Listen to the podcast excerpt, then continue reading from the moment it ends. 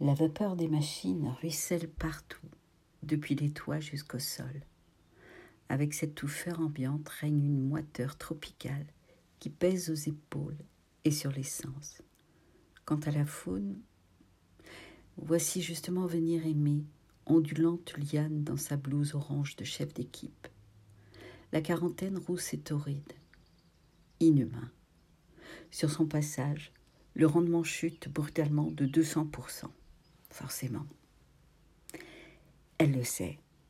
Elle en joue, de ses hanches, du soleil couché dans sa robe alzane qu'elle donne par petits bouts, à coups de reflets moirés. D'un climat africain, on passe tout à coup à la garrigue estivale, dans le gosier sec des chênes, pas hiver, après deux mois sans pluie. Aïe, l'incendie est imminent, ça y est, elle a libéré à pleines dents l'ivoire d'un sourire électrique et mis le feu partout.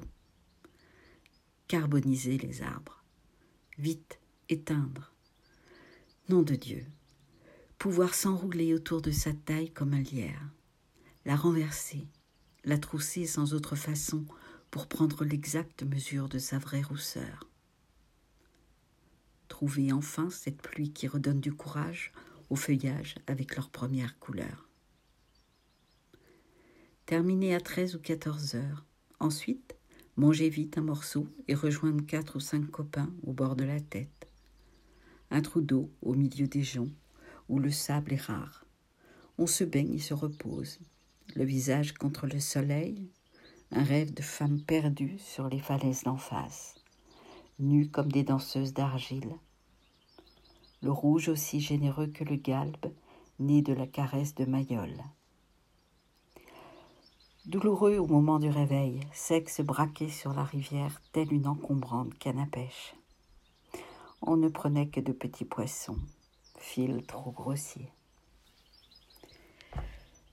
Jaume Saïs, L'âme des oiseaux, 1996. Extrait cueilli sur les bords de l'adolescence.